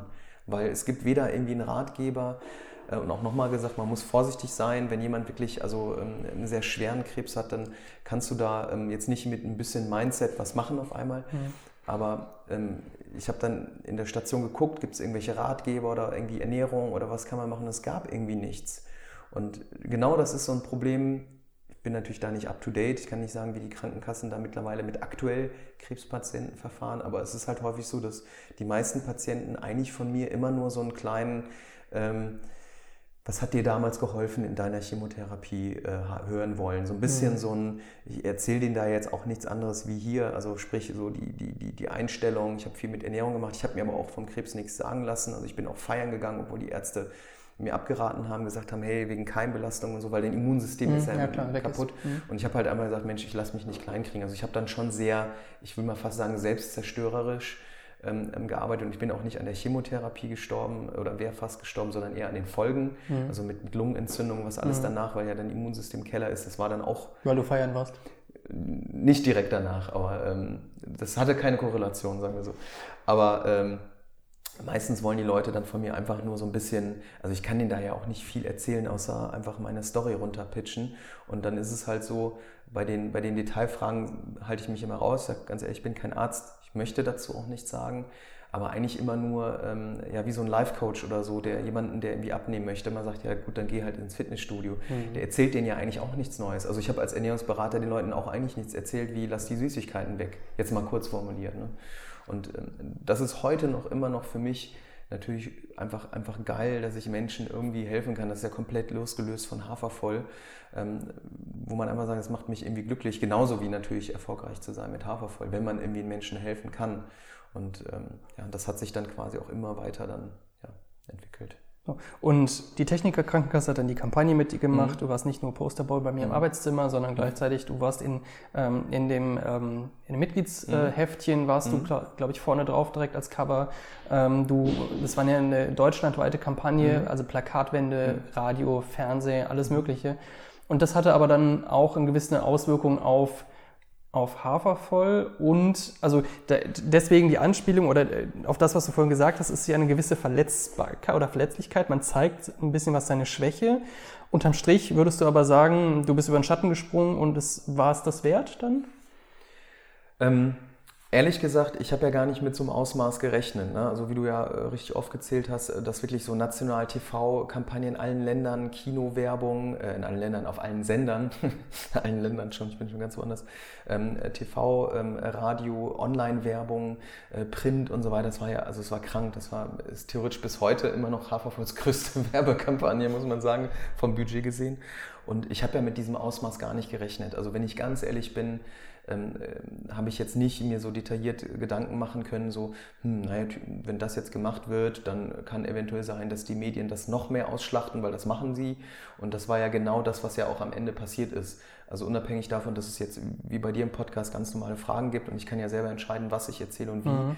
Nur ähm, nach der TV-Kampagne war es halt so, dass ganz, ganz viele andere Sender oder auch andere Formate auf mich zugekommen sind, die natürlich alle nur in diese Krebsstory, also sie wollen immer nur dieses, ja, und äh, hast du dann Fotos, äh, wie, wie, wie kaputt du dann aussahst, also dieses, so wie die Medien halt nun mal sind, also extrem ähm, ja, reinbohren in dieses sensationsgeile, geifernde äh, ähm, ähm, Worst-Case-Szenario und, und das hat eigentlich irgendwann wehgetan. Also nicht zwingend, ähm, dass so viele Leute auf mich zugekommen sind, das war im gewissen Momentum auch eine Belastung, sage mhm. ich ganz ehrlich, was einfach auch zu viel war. Ähm, aber ähm, ja, also ich, ich habe mir da jetzt nicht so bewusst gemacht, naja, das und das kann passieren, sondern äh, die Sachen danach, die sind ja einfach so gekommen. Und ich habe natürlich auch nicht rumgeheult, weil ich gesagt habe, Mensch, ich habe mich dafür entschieden. Und das Gute war ja, ich habe mich bewusst dann auch mit den Dingen auseinandersetzen müssen, weil ich ja eben gesagt habe, ich habe vieles vor mir weggesperrt, auch zu diesem Thema. Und natürlich hat durch diese krasse äh, ähm, ja, Publikation der ganzen Thematik war ja all over the place, musste ich mich selber auch mit den damaligen Themen äh, befassen. Das hat halt extrem geschmerzt. Und ich sage es auch ganz ehrlich, dass das, was am meisten ähm, wehgetan hat, war, glaube ich, auch so eine Situation, weil wie gesagt, du bist dann auf einmal so ein kleiner Heiland für die Leute. Ne? Weil dann kamen wirklich Leute auf mich zu, die eigentlich ähm, ihre Lebensentscheidungen so ein bisschen auf meine Entscheidungen basiert mhm. haben. Und das fand ich eine extreme Belastung, weil das wollte ich niemals sein. Ich wollte immer Leuten Tipps und Hilfe geben können, wie ich und sicherlich vielleicht auch mit der positiven Geschichte, so als Kämpfer eigentlich einen, einen positiven ähm, Lebensweg, gerade jetzt in so einer schwierigen Situation geben zu können. Aber da war zum Beispiel eine Familienmutter, da werde ich niemals vergessen, wir hatten ein Großraumbüro und da kam irgendwie ein Mitarbeiter, sagte, hey, das ist irgendwie ein Telefonat für dich oder so, irgendwas mit TK-Magazin und so. Und ich so, ah, okay. Und dann bin ich halt drangegangen und im Endeffekt war das eine Familienmutter, die sehr stark an einem sehr schweren Krebs erkrankt ist ähm, und die mir dann von ihren Kindern erzählt hatte, von ihrem Mann und dann eigentlich nach der gesamten Story ähm, gesagt hat, Mensch, Robert, ähm, soll ich jetzt aufgeben oder weitermachen? Und, und, das muss ich sagen, das hat mich irgendwie ein bisschen aus dem Leben gefegt, weil, weil so konkret von jemandem zu hören, ey, ich schmeiß jetzt hier die Flinte ins Korn, also die war halt total down. Also die, mhm. die war halt kurz davor, mental, also sie hat wahrscheinlich mental schon aufgegeben und ich war so die letzte Instanz, äh, wahrscheinlich, also gefühlt in meiner Wahrnehmung. Ich habe diese Person ähm, danach also auch dann keinen Kontakt mehr gehabt. Ähm, ich hoffe, ihr geht's gut, aber das fand ich halt heftig. Es war wirklich so, natürlich erzählst du so Menschen, mach weiter. Andererseits ist es so, ich bin wie gesagt kein Mediziner und auch selbst heute ähm, ähm bin ich nicht in der Lage, irgendwie einzuschätzen, ähm, sag ich mal, diese medizinische Seite des, des, der Erkrankung. Und da nehme ich auch Abstand von, weil wie gesagt, ich bin kein Mediziner. Naja. In, inwiefern äh, bist, du dem, bist du dann der, in der Situation, dass du deine eigene oder deine eigene Zeit investieren würdest, dich selber aufopfern würdest, um unterm Strich jemandem Wildfremden zu helfen? Also ich würde von mir aus sagen, fuck, ich würde sagen, okay, wo kann ich dich abholen, wie kann ich dir helfen? Mhm. Ähm, also was ich ähm, auch heute noch mache, ist in meiner privaten Zeit telefoniere ich mit, mit Patienten. Ähm, ich schreibe mit denen über WhatsApp. Ähm, das das ähm, kommt mal so, wie es kommt. Also mit der Person habe ich halt auch angeboten, dass sie natürlich noch mit mir reden kann. Ich hatte aber auch kurze Zeit überlegt, ob sie nicht vielleicht wirklich eine psychologische Betreuung müsste. Mhm. Weil das ist ja nichts Negatives. Das heißt ja nur, dass jemand professionell einen begleitet, was ich ja ich bin weder Psychologe noch bin ich, äh, ich sag mal, pädagogisch dafür ausgebildet, jemanden in so einer schweren Situation zu begleiten. Ähm, äh, noch gar nicht als irgendwie, ich sag mal, Alltagsgespräch irgendwie oder zwischen Tür und Angel, sage ich mal, ne? weil das war ja schon ein Gespräch. Ähm, ich habe mir dafür jede Person Zeit genommen auf dem Arbeitsplatz ähm, und habe manchmal auch mit Leuten eine Stunde telefoniert und habe dann irgendwie länger gearbeitet und das mache ich theoretisch heute auch noch. Also ich hatte letztens eine Situation aus einem persönlichen Umfeld, wo mich jemand angerufen hat und auch gefragt hat, ähm, er hatte halt einen, der an Krebs erkrankt ist, ob ich nicht ähm, mich bei dem melden kann, meine Hilfe anbieten kann, den, der halt dementsprechend down ist, weil das hast du bei jedem. Mhm. Die Personen, die meines Erachtens nach am meisten ähm, Hilfe brauchen, sind die Krebspatienten unmittelbar nach der Diagnose, mhm. weil da so viel mit Unkenntnis, mit beim, war ja bei mir genauso. Ich bin ja auch in eine, in eine, leicht depressive Phase, also wirklich da wild Bibelverse zu zitieren in einem kleinen Büchlein, total abstrus. Ähm, ich habe mich selber gar nicht wiedererkannt in dem Moment, bis ich dann ja Klick oder das Klick gemacht hat. Ähm, aber das kannst du ja nicht bei jedem erwarten. Bei jedem ist die Lebenssituation. Ich hatte, ähm, wie gesagt, ein starkes Familienumfeld ich sage auch immer, die, die am meisten leiden, sind eigentlich also die, die Familie und das Umfeld, nicht die Person selbst. Weil ab dem Momentum, wo es für mich klar war, it's gonna be a fucking war, war es relativ easy. Für meine Familie wiederum, die mich leiden sehen haben und so weiter, für die war das ein Riesenproblem, weil du kannst nichts machen. Mhm. Weil das, der Kampf muss in der Person stattfinden. Und da sind wir auch wieder bei dem Thema Mindset. Ähm, und da die Leute abzuholen, da brauchst du dann sicherlich schon professionelle Hilfe. Und wenn ich ganz ehrlich bin, ich glaube, ich hätte auch nach der, also oder, oder während der Chemotherapie, auf jeden Fall nach der Chemotherapie, wäre es, glaube ich, ganz gut gewesen, wenn ich da ein paar Mal zum Psychologen gegangen wäre, der dann einfach mal an den Bereichen kratzt, wo ich mich nicht getraut habe, wo ich, ich sag mal, die kleine Schatulle äh, unserer Problemchen habe ich aufgemacht, da habe ich dann die paar Probleme reingepackt, schön abgeschlossen und den, den Schlüssel weggeworfen, bis der dann irgendwann mal Jahre später. Aber die Schatulle ist immer noch zu Hause in der Kiste mit den Sachen, die man nie wegschmeißen will. Und irgendwann wird sie, wird, wird sie rausgeholt, hinfallen und dann ja. kommen die Sachen wieder raus. Eben. Und deswegen glaube ich halt schon, dass man da ähm, viel machen muss mit Beratung, also unabhängig, ob es jetzt Krebserkrankung ist oder irgendwas anderes. Ähm, das also, dass es quasi obligatorisch wird in solchen Fällen, dass, dass da eine äh, psychologische Begleitung in gewissem Maße ja. stattfindet. Es gibt ja auch junge Leute, die an Krebs erkranken. Also ich habe einmal, ähm, kann ich keinem empfehlen, sich sowas anzugucken, eine Kinderkrebsstation sehen müssen weil mhm. ich jemanden kannte, der dort äh, ähm, stationiert war. Ähm, äh, aber das ist, also wenn da so Teenager erkrankt sind, die sind ja auch von der Einstellung, von der Lebenseinstellung auch nochmal ein bisschen was anderes. Ne? Ich habe Leute ähm, in der Chemotherapie gesehen, die halt aufgegeben haben. Ähm, das, hat ein, das hat sich aber in Ordnung angefühlt, weil die Personen waren irgendwie 70 Jahre alt oder, oder 80 oder ich weiß nicht wie viel. Die haben auch noch geraucht. Also die haben äh, die Infusion bekommen und sind dann mit dem Infusionsständer äh, vor die Tür gegangen und haben sich die Fluppe angesteckt. Und da weißt du halt, okay, Mensch, der Mensch hat seine 80 Jahre, der hat wahrscheinlich mit dem Leben abgeschlossen und sagt, Mensch, ähm, es ist so, aber dann guck dir mal den, den, jungen Menschen an, der Krebs hat, ähm, der ist in seiner Entwicklung, der ist ja charakterlich gar nicht, ähm, also charakterseitig gar nicht ausgereift. So Leute musst du irgendwie an die Hand nehmen. Und selbst für mich war es, ich meine, mit 19 Jahren bist du ja nicht ausgereift. Also gefühlt war ich immer noch ein halbes Kind mit dem Alter, in dem Alter und mit so einer extremen Situation konfrontiert zu werden, dann zu erwarten, dass das alles irgendwie so reibungslos abläuft, ist ja auch utopisch. Ne? Hm. Wow. Okay, hartes Thema, harter Tobak. Jetzt kommt eine noch härtere Kurve. Oh, noch harter Shit. Wir, sind, wir, sind ja, wir sind ja abgebogen eigentlich bei dem Thema äh, Business Angel Finanzierung. Ich will jetzt auch nicht mehr zu lange machen, weil wir jetzt schon weit über einer Stunde sind. Ähm, Hafervoll Business Angel Finanzierung nach der Crowdfunding-Kampagne. Ähm, ihr habt über mehrere Runden mhm. gemacht. Ähm, dann kam die Kampagne von der Techniker Krankenkasse. Das Ganze hat nochmal ein bisschen was, einen Aufwind gegeben. Und jetzt schlussendlich habt ihr nach, hm, lass mich kurz rechnen, das sind sechs Jahre, mhm. nach sechs Jahren den Exit hinbekommen. Also mhm. das heißt, ihr habt das Unternehmen verkauft mhm. an Krüger. Ähm, was sagst du jetzt so zurückblickend auf die sechs Jahre? Was sind so die, das Gefühl, was du da mitnimmst oder wo du, wo du gerade zurückblickst und sagst, boah, das war's?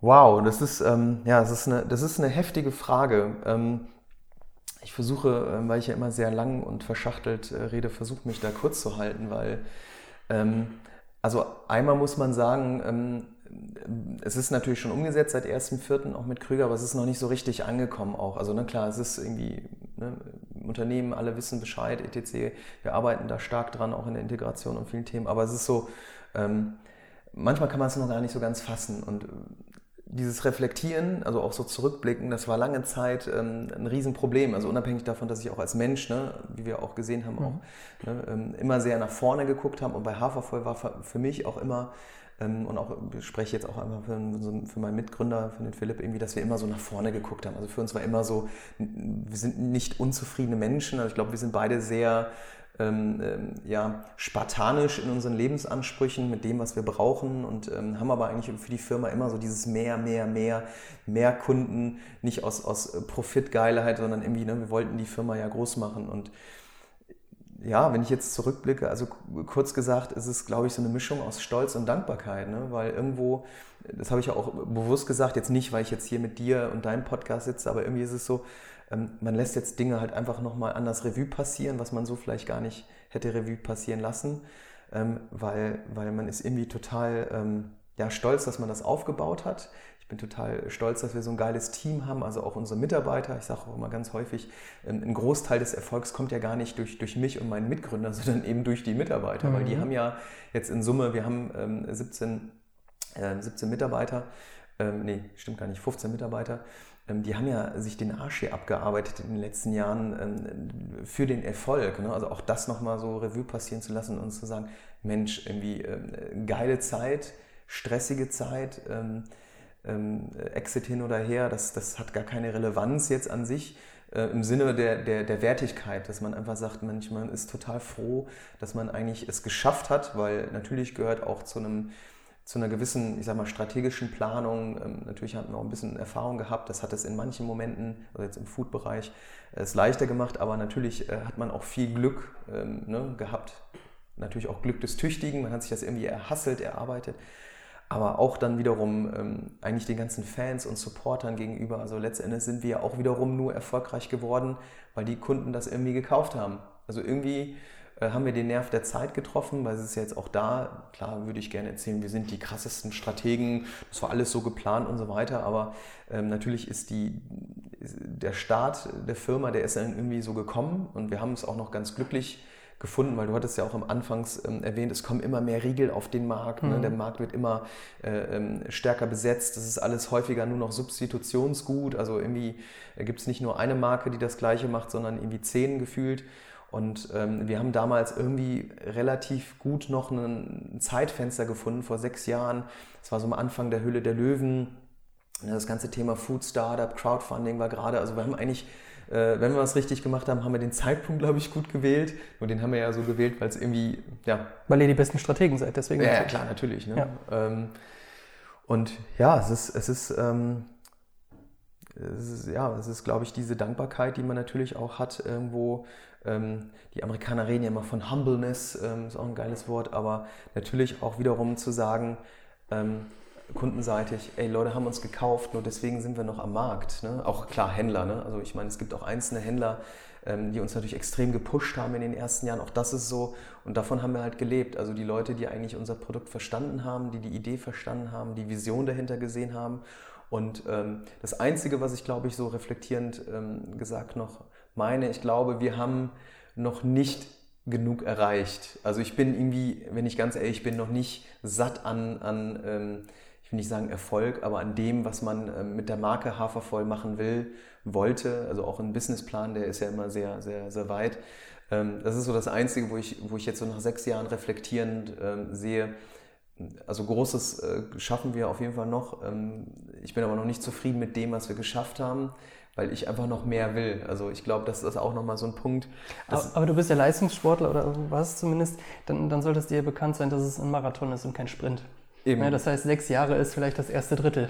Oh, total. Und so fühle ich mich auch. Also es ist nicht so, dass man irgendwie so das Gefühl hat, ah, jetzt ist Exit und irgendwie jetzt lässt man das irgendwie laufen. Also irgendwie dieser Hunger, ähm, so Bock mehr zu machen, die Firma größer zu machen.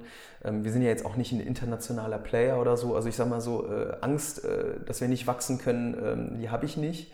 Ne? Das heißt Potenzial, sicherlich kennst du das Thema ja auch, wenn man mal einmal in der Branche drin steckt, ähm, obwohl jetzt so viele Player kommen. Ne? Ähm, da sagen vielleicht auch externe Mensch, das wird ja immer schwieriger für euch. Sage ja, aber man steckt ja in den, in den Themen viel stärker drin. Man ist ja jetzt auch äh, interessanterweise eben nicht der kleine Anbieter, also wir sind jetzt kein Big Player, aber wir sind jetzt im Müsli-Riegel-Segment sind wir die zweitgrößte Marke hinter Corny und ähm, nur in der Kategorie. Mhm. Und ähm, das heißt, also man kann schon fast sagen, dass wir da so ein kleiner Platzhirsch geworden sind und die neuen Konkurrenten, die müssen erstmal, oder Konkurrenten will ich jetzt gar nicht mal sagen, aber die neuen Mitbewerber müssen erstmal an uns vorbeikommen.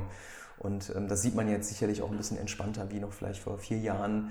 Ähm, ich meine, die Firma Schwartauer Conny hat uns ja auch äh, nachgebaut. Ähm, die Firma äh, oder das Produkt Haferkraft ist ja rein zufällig, ähm, äh, geschmacklich, ähm, farblich, also vom Design sehr nah an den Hafervoll-Produkten, den ersten. Und das war zum Beispiel auch äh, ja, so, so, so, ein kleiner ja, Ritterschlag, obwohl wir uns extrem darüber aufgeregt haben, aber wo man einfach sagt, Mensch, also so viel haben wir, glaube ich, nicht falsch gemacht. Aber wie du halt sagst, äh, wenn man, wenn man diesen, diesen Drive hat im Hinterkopf, dann ähm, will man, glaube ich, auch immer mehr. Äh, und da freue ich mich auch mega drauf, auch mit Krüger zusammen auch in Zukunft noch mehr für die Marke zu machen, noch besser zu werden ähm, in allen Bereichen. Weil es ist ja nicht so, dass man jetzt alles optimal macht. Ne? Man kann immer lernen. Und auch das ist, glaube ich, auch nochmal so eine, so eine Einstellung, ähm, Leute haben uns ja auch immer wieder gefragt, was macht euch erfolgreich? Und dann frage ich mich halt auch immer so ein bisschen, hm, klar, ein gutes Produkt, das ist immer schon so die Basis, ne? Ähm, aber ich glaube, so diese Wissbegierigkeit, dieser Hunger nach mehr, ähm, wenn man das irgendwie verliert, ähm, dann, also entweder würde ich, würde ich, hätte ich einen Burnout oder ich würde mich komplett neu umorientieren, mhm. wenn ich irgendwie merke, Mensch, irgendwie fehlt so dieser Hunger nach mehr und dieses Bock, äh, ja, Bock mehr zu machen. Ja. Cool. Also, das finde ich ist ein schöner Abschluss. Ansonsten, ich hoffe, dass man euch auch nächstes Jahr beim äh, nächsten Digital Misfits Festival ähm, begrüßen darf. Ich glaube, die, die Hörer würden sich freuen und sowieso, ich glaube, ihr würdet auch sehr gut in die Community reinpassen. Ähm, wahrscheinlich im Juni nächsten Jahres. Und was natürlich total toll wäre, wäre, wenn vielleicht äh, so der ein oder andere Flapjack äh, für die Teilnehmer dabei rumspringen äh, würde. Das, das, machst du jetzt nur, weil das eine Aufnahme ist. Weil wenn ich jetzt eine Zusage äh, gebe, dann sagst du, Mensch, du hast damals gesagt, aber wir gucken uns das gerne an. die Pistole sitzt auf der Brust, genau. Du sagst Juni, Juni, Juni 2020. Juni 2020, genau. Ich Mal schauen, ob wir, da, ob wir da irgendwie was hinbekommen. Ja, ich, ich bin da optimistisch. Also wir stehen ja im engen Kontakt ähm, oder lose immer wieder weiß ja, Im englosen Kontakt. Ja. Genau. Cool. Robert, ich danke dir vielmals für deine Zeit, ähm, für die sehr spannenden Themen. Ich glaube, wir haben hier echt ein breites Brett abgefrühstückt, aber ich glaube, wir sind auch ziemlich in die Tiefe gegangen. Also es ist sehr spannend. Ähm, mir hat es sehr gefallen. Ähm, deine letzten Worte, hast du noch irgendwas Abschließendes zu sagen? Ähm, nee, ich sage einfach Danke ähm, für das Gespräch und auch wieder da so sich auszutauschen. Und auch für mich ist es immer wieder so, man lernt dann in jedem Gespräch auch wieder ähm, was Neues manchmal über sich, manchmal über andere Leute. Und ähm, für mich war es eigentlich auch ja, sehr entspannt. Und dann schauen wir mal, ob wir nächstes Jahr im Juni am Start sind. Cool. Ich danke dir vielmals. Tschüss. Ciao, ciao. Und das war's auch schon wieder mit dieser Episode vom Digital Misfits Podcast. Wenn es dir gefallen hat, würden wir uns freuen, wenn du den Podcast bei deinem bevorzugten Anbieter abonnierst und bewertest. Auch für eine Weiterempfehlung wären wir dankbar. Wenn du weitere Informationen zu Digital Misfits haben willst, findest du diese auf unserer Website unter www.digitalmisfits.net. Wir freuen uns, wenn du auch bei der nächsten Episode wieder mit dabei bist. Bis dahin wünschen wir dir eine tolle Zeit.